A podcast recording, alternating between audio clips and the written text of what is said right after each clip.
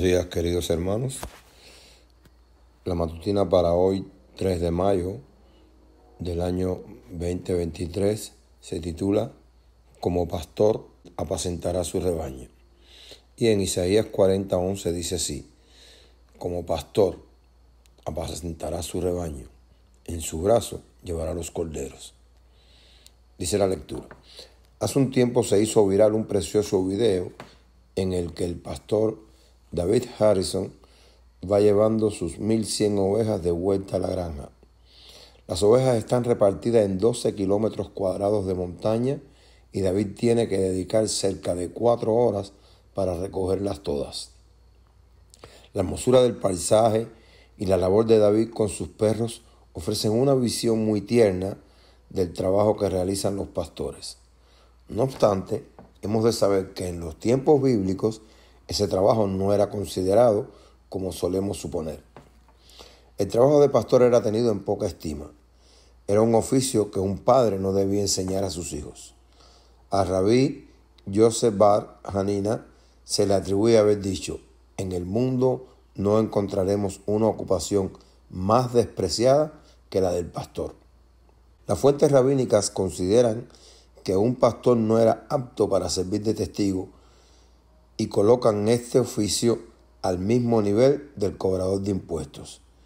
Quizá lo más cercano en, nuestros días a la valoración social que tenía un pastor en los tiempos bíblicos sería la de un delincuente común. Con independencia de la mala reputación que tuvieran los pastores en la época bíblica, Dios se presenta a sí mismo como un pastor de ovejas. Tras describir a su pueblo como rebelde, codicioso, un pueblo que seguía el camino de su propio corazón, el Señor dijo, he visto sus caminos, pero los sanaré y los pastorearé. Isaías 57, 18. Dios decidió ser el pastor de una nación que no era santa ni obediente y mucho menos perfecta. Cuando en Juan 10, 11 Jesús proclama, yo soy el buen pastor, se está colocando al lado de los marginados, de los que han perdido la reputación, de los sin nombre, de los que ni siquiera tienen derecho al arrepentimiento. Él es el buen pastor que va tras las ovejas descarriadas, las que están hundidas en la inmoralidad y la desesperanza.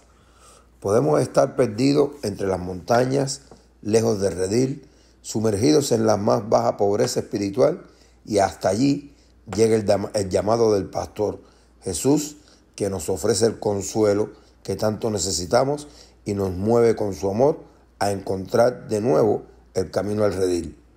A cada uno de nosotros, el Señor nos promete que como pastor apacentará su rebaño, en su brazo llevará los corderos. Isaías 40:11.